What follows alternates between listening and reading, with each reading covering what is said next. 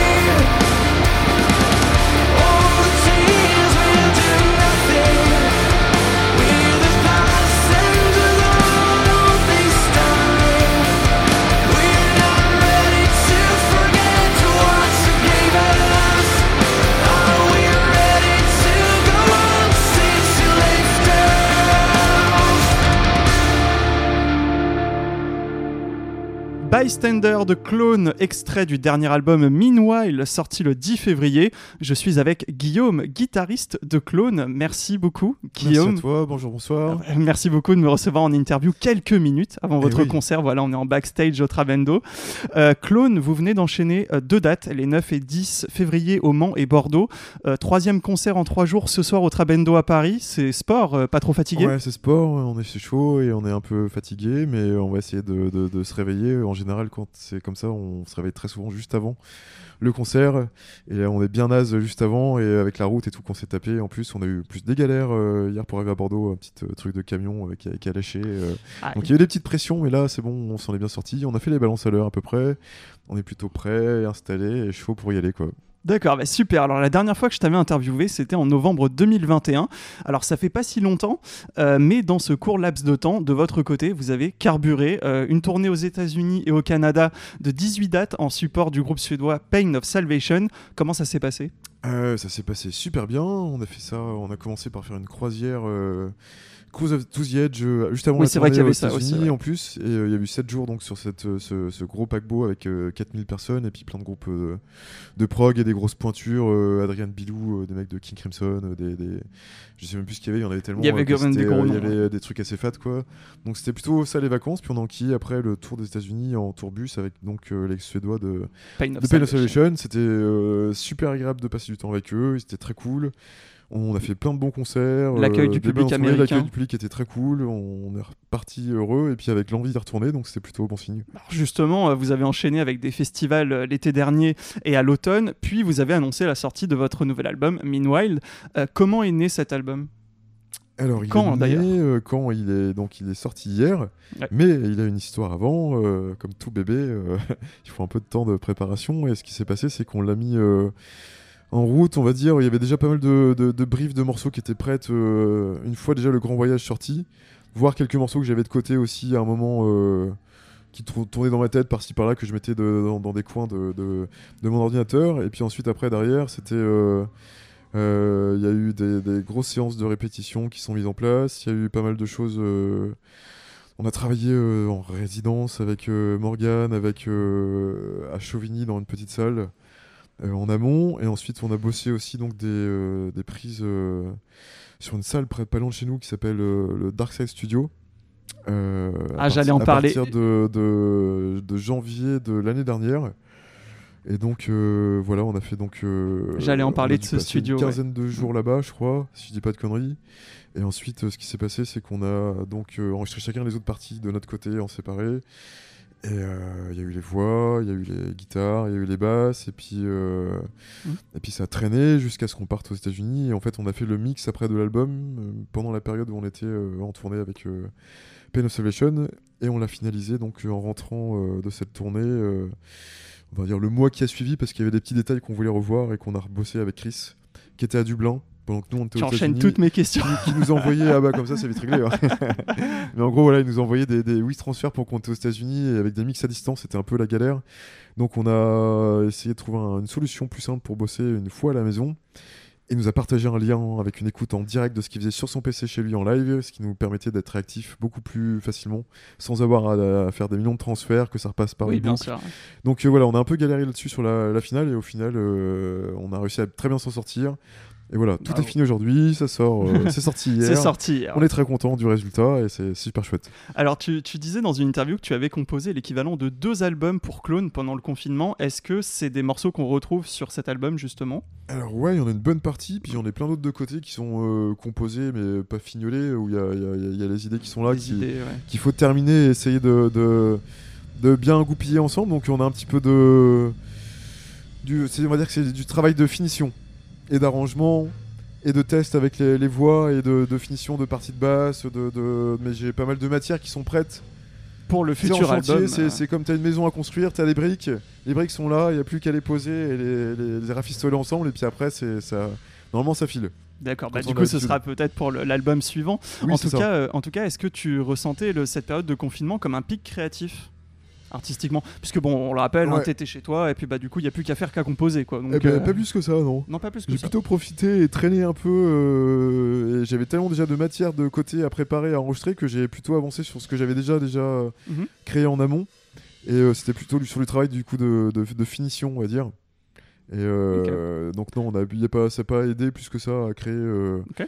C'est juste qu'il y avait du temps disponible et que le temps a permis de, de- de- de se mettre au travail pour des choses qui étaient déjà plus ou moins pré, euh, préconstruites. Alors cet album, Meanwhile, euh, c'est euh, Meanwhile, pardon, c'est quoi le, le thème global? C'est quoi le comment on le définirait en quelques quelques phrases, quelques mots? Ben, Il y a pas mal de- d'éléments qui font qu'il y a un peu de notion de temps qui passe. euh, c'est un peu le, le délire de l'album. euh, et puis on en parlait pas mal entre nous. Il y a aussi de la notion de la, mort qui revient assez souvent quand même aussi dans les paroles de certains morceaux. Donc euh, c'est tout ça. Et C'est un ça, ouais. C'est un peu lié. Et et il y a toujours eu un peu ces, ce genre d'éléments euh, de, de remise en question, de, de- de questionnement en tout cas, qui étaient aussi sur les disques précédents. Bien sûr, le Et, grand euh, voyage. voilà, ouais, il y avait- il y avait déjà. C'est toujours un peu présent par-ci par-là avec par- Mhm. parcimonie, mais là, euh, il y a certains morceaux qui, qui, se, qui sont carrément dedans. Et ouais, il y a un effet un peu. euh, genre, une espèce de. Comme si on était dans une espèce d'en- d'entonnoir avec. On arrive un peu au bout de quelque chose qui, qui c'est de plus en plus fin et que le sable coule. euh, on a une impression de- du temps qui passe de plus en plus vite en vieillissant. Et c'est un truc qu'on peut retrouver pas mal de, de- de- Dans cet dans, dans la vie de chacun en fait Mm. euh, parce que parce que ça fait ça à tout le monde je crois quand Bien on sûr. est jeune quand on est petit on a l'impression que le temps passe très lentement et plus on vieillit plus on a l'impression qu'on a le temps de rien faire et plus euh, tout diminue et quand j'en parle avec ma grand-mère qui a 93 ans et qui sent la mort euh, qui se rapproche c'est encore pire quand elle en parle elle fait oh le temps passe vite et Ouais. tout et tu sens que pour eux euh, l'horloge c'est encore plus accéléré même, ouais, et qu'on n'a pas, pas du tout la même notion du temps euh, avec l'âge qui passe quoi avec les années qui passent Effectivement. Alors je sais que c'est pas toi qui écris les, les paroles, hein, c'est Oui. Yann, le, le chanteur. c'est Euh, mais le morceau Bystander qu'on a euh, écouté en, en début d'émission, de quoi il parle Quelle est un peu l'histoire de ce morceau euh Ben, moi j'ai pas de, Oui, voilà, de je- ressenti, je suis désolé, je suis Non, pas non, bon du tout là-dessus. et euh, c'est marrant parce qu'il y a pas longtemps, il y a le, un- le mec qui a bossé sur le clip là, qui s'appelle Julien euh, Metternich qui, a- qui était là-dessus et lui a donné son ressenti euh, parce que Yann, pareil, il a pas non plus donné des directions très précises. Lui, il avait son ressenti du morceau et ce qu'il a retranscrit en image un peu, lui il voyait ça aussi euh, comme une, une sorte de passage, une sorte de deuil qui se met en place sur. euh, Il y a un, un peu de ça qui est comme là, c'est moi, c'est- c'est marrant, enfin c'est pas marrant, mais j'ai mon père qui est décédé au moment où on enregistrait ce disque, et j'ai capté cette émotion dans les morceaux en bossant dessus. Et avec les textes, quand Yann les a ramenés aussi dessus, putain, il y a eu plusieurs fois où quand je me mettais à lire les textes qu'il avait fini et, et que je lisais en même temps que j'écoutais la musique et tout, je fais. Ça m'a fait écho à la mort, au décès de mon père aussi un petit peu, tu vois. C'est pas fait Bah, exprès, après, mais ça, ouais. ça, ça m'a un peu. euh, j'ai ressenti les, ce qu'il voulait dire quelque part et ça me touchait directement par rapport euh, à ce qui m'est arrivé, Mm. quoi. Après, c'est vrai que quand les paroles sont métaphoriques et poétiques, chacun va prendre euh, Oui, et, l'interpréter selon ce qu'il vit, Ouais. selon ce qu'il a vécu. C'est toujours ça, et, ça. très souvent, ouais, c'est même le, le cas dans pas mal de gens qui viennent nous voir en concert et qui, qui- quand ils nous parlent de certains morceaux, ils nous expliquent à quoi ça fait écho par rapport à ce qu'ils ont vécu dans leur vie. Et voilà, il y a des choses qui sont. Parfois, c'est surprenant. Inconsciemment, il y a euh, des, des, mm. des- des connexions qui vont se créer sur des trucs euh, où c'était pas prévu et où ça correspond parfaitement, Mm. des fois, avec des dessins de, de chacun. Quoi. Alors, je ne te demande pas de quoi il parle, mais on va diffuser un deuxième morceau de votre album, c'est The Unknown. On l'écoute tout de suite et on se retrouve juste après pour la suite de l'interview.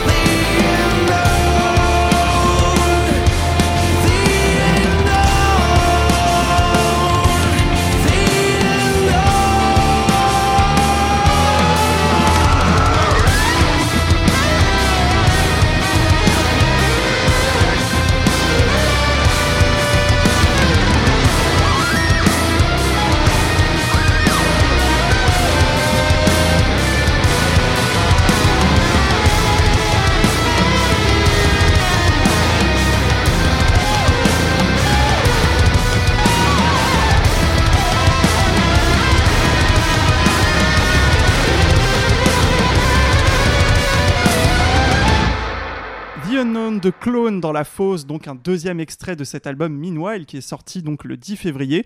Est-ce que c'est un album qui est plutôt dans la continuité ou dans la rupture avec l'album précédent Le Grand Voyage? Bah, le morceau que tu viens de passer, j'ai l'impression qu'il fait un peu rupture par rapport aux, deux derniers disques qu'on a passés. D'ailleurs, ce, ce, ce morceau-là, le, le riff principal, qui est le riff du début, je me souviens que c'était un, un riff qui traînait déjà quand on, a, quand on était sur l'album Black Days. Ah oui, d'accord. et qu'on l'aimait bien, ce riff, qu'on a essayé d'en faire des choses et qu'à l'époque, on n'avait pas trouvé comment euh, cheminer les choses autour. Et puis. euh, je sais pas, je me suis remis sur ce morceau parce que j'ai joué ce riff de temps en temps. Je fais putain, j'aime bien ce riff et tout. Il y a- faudrait l'utiliser. il y a un truc le- et du coup je réfléchissais à ça et j'ai eu des idées qui me sont venues autour, euh, à savoir le refrain, le pré-refrain, euh, un pont.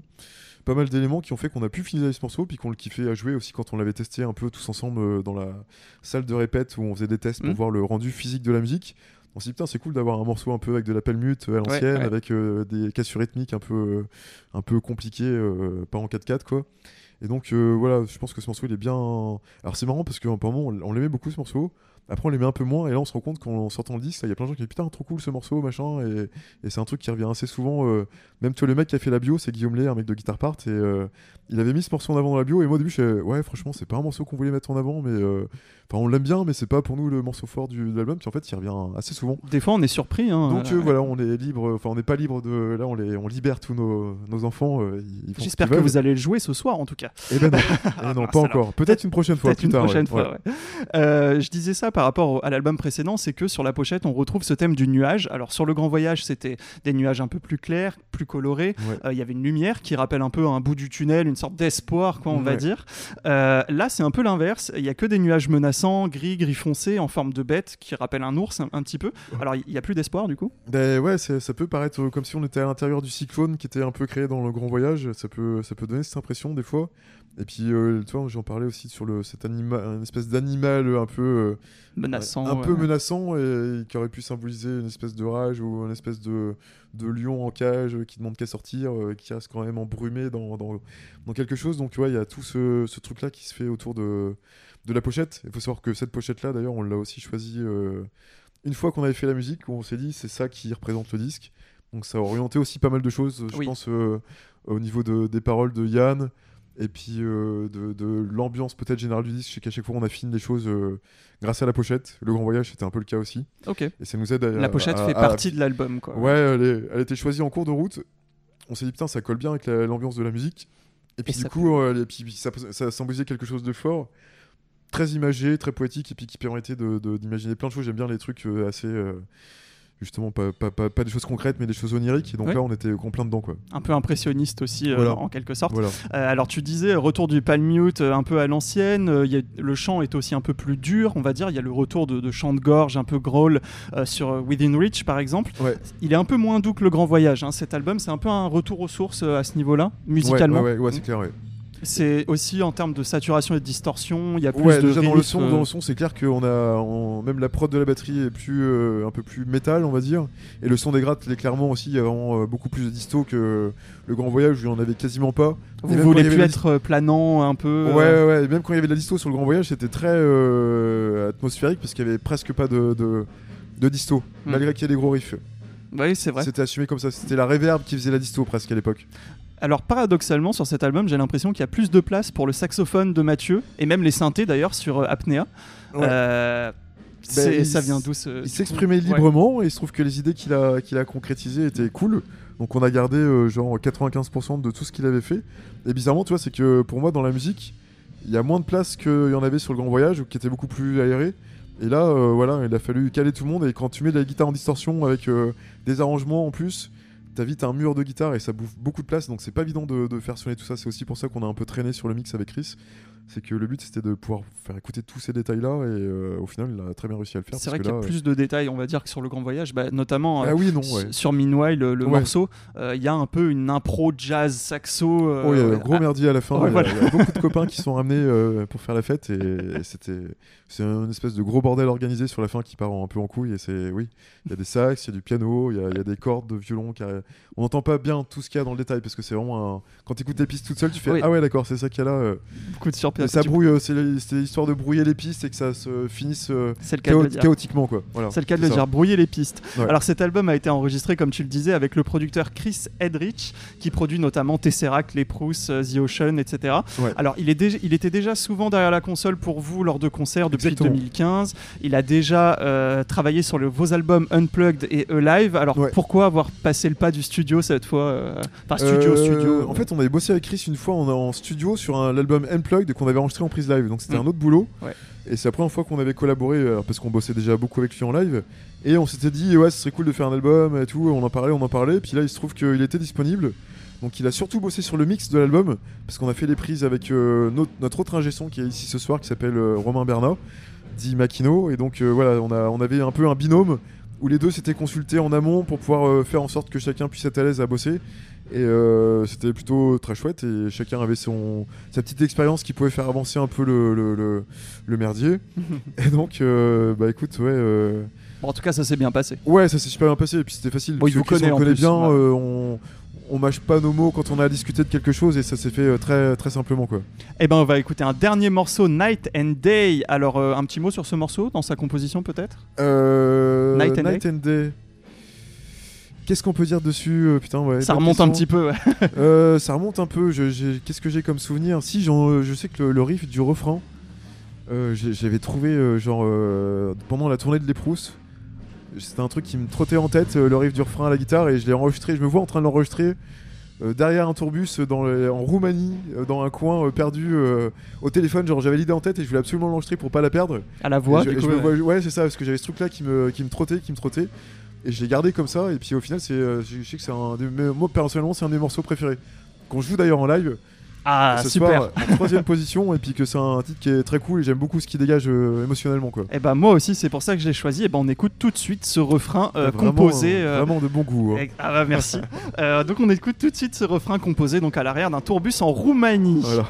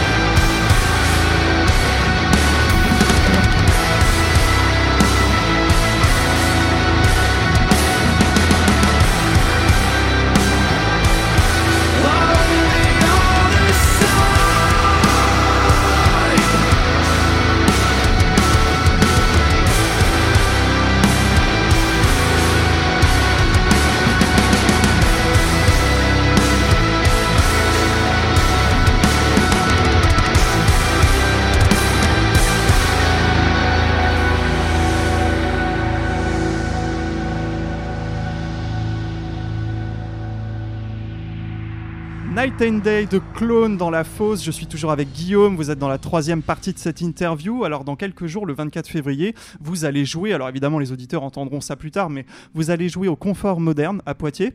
Votre ville d'origine, c'est important pour vous de rester proche de là où vous venez? Ah non, on aime bien parce que déjà, il y a, y a- il y a 5 minutes de route à faire. euh, c'est plutôt cool. C'est royal, Même effectivement. pour à la fin du concert, tu vois, on peut aller se coucher chez nous sans se faire euh, 10 heures de route, donc ça c'est plutôt chouette. Et puis euh, la salle est cool, euh, c'est une salle qu'on kiffe, on a fait notre résidence aussi dedans, les gens qui y travaillent sont super cool aussi, on est plutôt, euh, on se sent chez nous, on se sent à l'aise.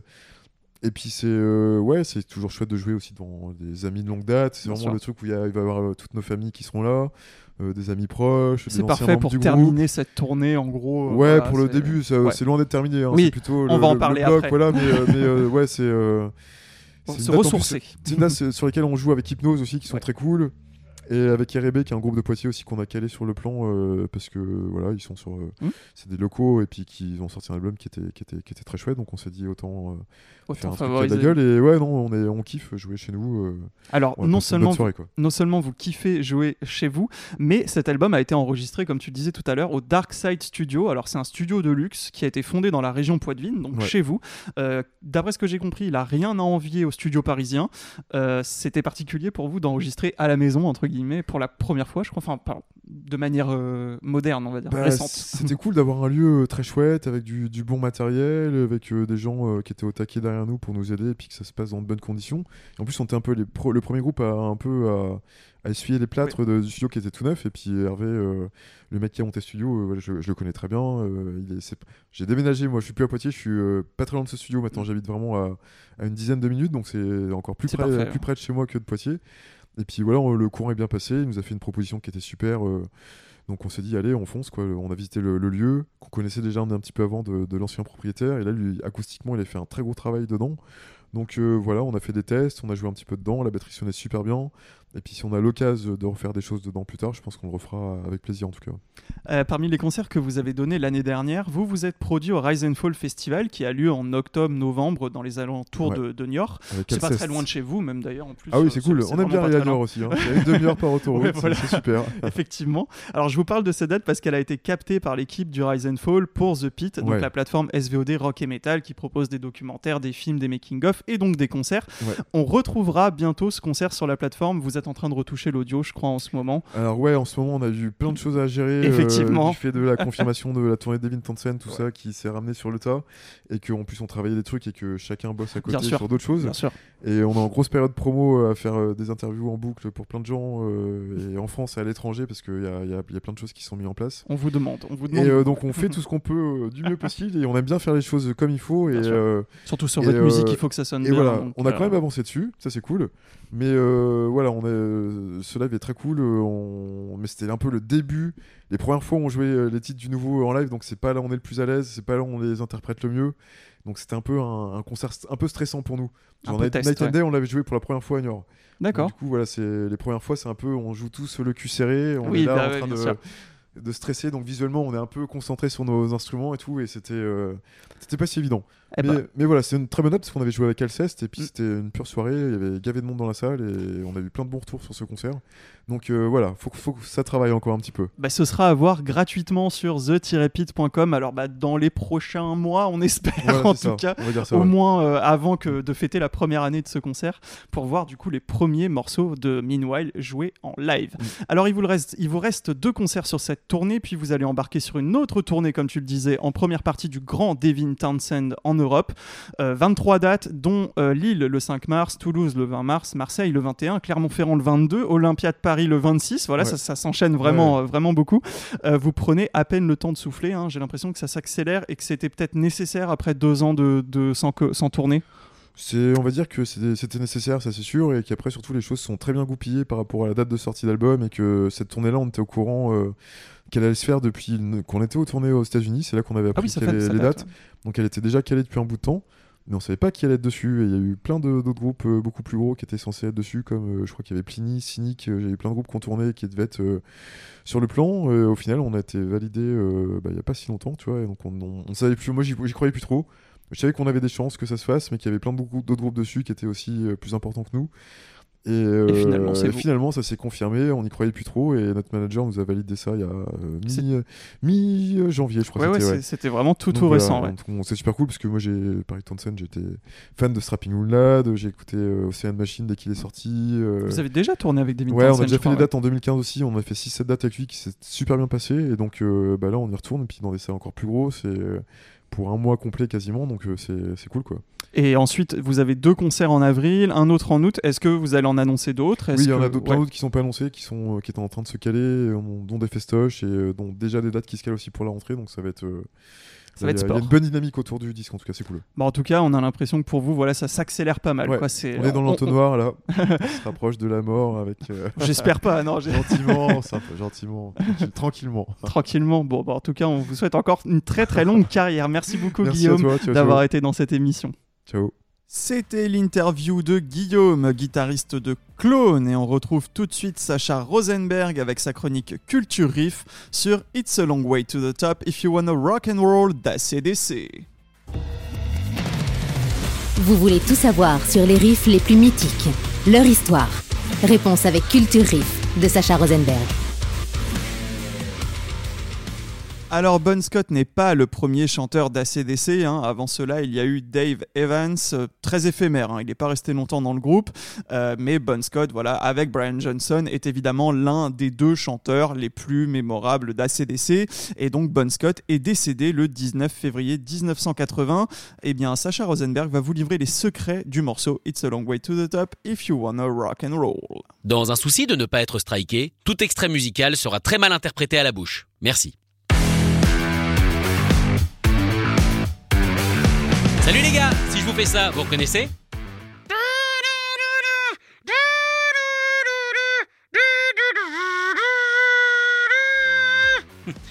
Alors non, pour tous ceux qui s'inquiéteraient. Vous reconnaissez Non, alors je préfère quand même préciser un petit euh, disclaimer. Pour tous ceux qui s'inquiéteraient, ce n'est pas une alarme, restez tranquille. Euh, enfin, sauf si là vous continuez à l'entendre. Parce que là c'est peut-être vraiment une alarme à l'endroit où vous êtes. Je veux dire, on n'est pas dans un podcast à réalité augmentée, on n'a pas le budget. Donc vous êtes peut-être en danger de mort et dans ce cas-là, bah, merci d'écouter Culture Riff pour finir votre vie. Non mais si, ça me touche. Vous auriez pu écouter n'importe quoi. Et c'est moi. Ou alors c'est tombé euh, soudainement et c'est pas de bol. Bref, non, ce que j'ai d'imiter, voilà, c'était une cornemuse. Alors, quel est le point commun entre une vessie de mouton et le rock Oui, exactement, ACDC et It's a Long Way to the Top, If You Wanna Rock and Roll. Pour se rendre compte de la folie de ce morceau, il faut resituer. On est en 1975, ACDC vient de sortir High Voltage, son premier album. La moyenne d'âge est de 22 ans et les gars remplacent le sacro-saint solo de guitare par cet instrument qui au bout de 5 minutes est passablement énervant. Alors avant de vous expliquer comment il s'est retrouvé là, il faut rappeler que même si ce n'est pas le seul pays à l'utiliser, l'Écosse fait partie des nations à aimer souffler dans des petits tubes et que les membres d'ACDC, comme une grosse partie de l'Australie, vient de ce venteux pays. D'ailleurs, tous les membres du groupe y sont nés. Enfin, ceux de l'époque, hein, parce qu'il faut rappeler que Brian Johnson est anglais. Oui, je sais, c'est une trahison. It's a long way to the top if you wanna rock and roll est en gros une chanson autobiographique, l'histoire d'un groupe qui doit cravacher sévère pour se faire une place dans le Gotha du rock, ce que vivait ACDC au moment de l'écriture. Du coup, quitte à se raconter, autant taper dans les origines. Pardon? C'est une phrase incestueuse, oui c'est totalement possible. L'idée vient de George Young, le grand frère des autres frères et accessoirement musicien à succès et producteur du groupe jusqu'à l'album Highway to Hell. Alors petite précision, le Wikipédia français indique que c'est Claude François qui a fait le son d'High Voltage. Vous comprenez? Claude François, mort électrocuté, High Voltage, le voltage, les watts, les doigts dans la prise, la baignoire, je m'électrocute. Voilà exactement, autant dire que nos internautes glauques ont du talent. Bref, George est souvenu qu'avant de devenir cette bête de scène qui allait redéfinir ce qu'un pantalon serré et un torse velu était, Bon Scott jouait dans une fanfare avec de la cornemuse. Il l'a donc encouragé à faire des petites expérimentations. Bon était d'accord, lui a lancé un Alright mate, enfin un truc euh, d'Australien écossais, s'est levé, est allé au magasin de cornemuse le plus proche, donc un petit peu loin, a lâché la monstrueuse somme de 479 dollars australiens. Ça paraît rien aujourd'hui, mais à l'époque, ça équivalait quand même à deux Fender. Oui, je sais, je suis d'accord avec vous. C'est cher, mais euh, il y a plus de bidules, donc c'est normal que ce soit un petit peu plus cher. Vite, tout le monde s'est rendu compte que quoi? Eh bah que Bon, il savait pas en jouer. Bah non, puisqu'il était dans la fanfare certes, mais lui, il faisait de la batterie. Imaginez le son horrible que ça devait faire. Ouais, je suis, je suis d'accord, ça devait être euh, pareil qu'un pro en fait. Euh, Bref, il a fini par apprendre à en jouer juste ce qu'il fallait pour enregistrer ce solo mythique. Tellement mythique qu'au final, cette chanson a été le premier succès de l'histoire d'ACDC. Et surtout, ça a même changé l'univers urbain. Bah ouais, puisque la rue de Melbourne dans laquelle le clip a été tourné en 2004 s'appelle aujourd'hui ACDC Lane. Et j'espère que quand on passe dedans, il n'y a pas de cornemuse parce que sinon, faut pas y aller. Mais en tout cas, ce qui est assez intéressant, c'est qu'à la disparition de Bonne, vous le savez, ACDC a demandé à Brian Johnson de rejoindre le groupe. Et Brian Johnson n'a jamais voulu reprendre l'héritage de Bon Scott et n'a jamais rejoué ce morceau sur scène avec le groupe. Vous pouvez vérifier les setlists. Enfin ça après c'est ce qu'il dit, hein, mais on va pas se mentir. Il y a aucune chance qu'un anglais sache faire marcher ce truc-là. Non, bah non, bah non. Peut-être faire des muffins, mais clairement pas de la cornemuse. Est-ce qu'un Britannique sait jouer de la cornemuse? Je ne sais pas personnellement, c'est une bonne question. En tout cas, c'était Sacha Rosenberg avec sa chronique Culture Riff. La semaine prochaine, vous connaissez la chanson, c'est Raphaël Penner qui reviendra avec son Culture Clip sur A Freak on a Leash de Korn. Et on passe tout de suite à l'agenda concert Gérard Drouot Production et le programme du Hellfest Corner. Besoin d'un coup de main pour choisir un concert? Ça tombe bien, c'est l'heure de l'agenda Gérard Drouot Productions. Eh bien, vous savez quoi Puisque euh, le groupe interviewé aujourd'hui était Clone, je vous ai concocté un programme de concert spécial euh, metal prog et rock progressif pour aujourd'hui. Voilà, après leur concert prévu le 17 juin prochain au Hellfest, Porcupine Tree reviendra en France pour deux autres concerts. Le groupe de rock metal progressif mené par Steven Wilson passera mardi 1er août au Théâtre Antique de Vienne et mercredi 2 août au Palais Nikaya de Nice. La prévente ouvre demain, vendredi 3 mars à 10h sur www.gdp.fr. Yes, la formation culte du rock progressif des années 70 repart en tournée. Ils joueront l'album Relayer dans son intégralité ainsi que leur plus grand titre à la salle Playel à Paris lundi 5 juin 2023. C'est à réserver également sur gdp.fr. Enfin, en métal progressif, Between the Buried and Me passe en France avec Haken en première partie. Voilà, c'est une petite tournée de quatre dates. Il y a le 7 mars au Transborder de Lyon, le 15 mars à Toulouse, euh, ils seront au Ferrailleur de Nantes le 16 mars et à l'Alhambra à Paris le 17 mars. La billetterie est également sur gdp.fr. D'ailleurs, si vous allez à ce concert de Haken et Between the Buried and Me à l'Alhambra, vous pouvez continuer la soirée au Hellfest Corner et profiter du Hell Happy Hour. Ce sont des réductions sur les prix des boissons jusqu'à 1h du matin sur présentation de votre place de concert bien évidemment. Le Hellfest Corner c'est au 37 rue Quincampoix à Châtelet à Paris donc. Euh, voilà, c'est la fin de cette émission. Vous retrouvez le podcast sur Spotify, YouTube, therapide.com, Deezer, Samsung, Apple Podcast, Google Podcast et j'en passe. La Fosse saison 2, voilà, c'est ça le nom et vous trouvez assez facilement on se retrouve jeudi prochain, voilà, le 9 mars, déjà le 9 mars, avec Treponempal, les pionniers du métal industriel français qui sortent leur huitième album Screamers le 10 mars, six ans après leur dernier album. C'est donc le retour de Treponempal. Je vous souhaite une bonne soirée, un bon week-end et je vous dis à la semaine prochaine dans la fosse. Merci d'avoir écouté La Fosse. Retrouvez tous les podcasts sur Spotify, YouTube, Deezer et ThePit.com.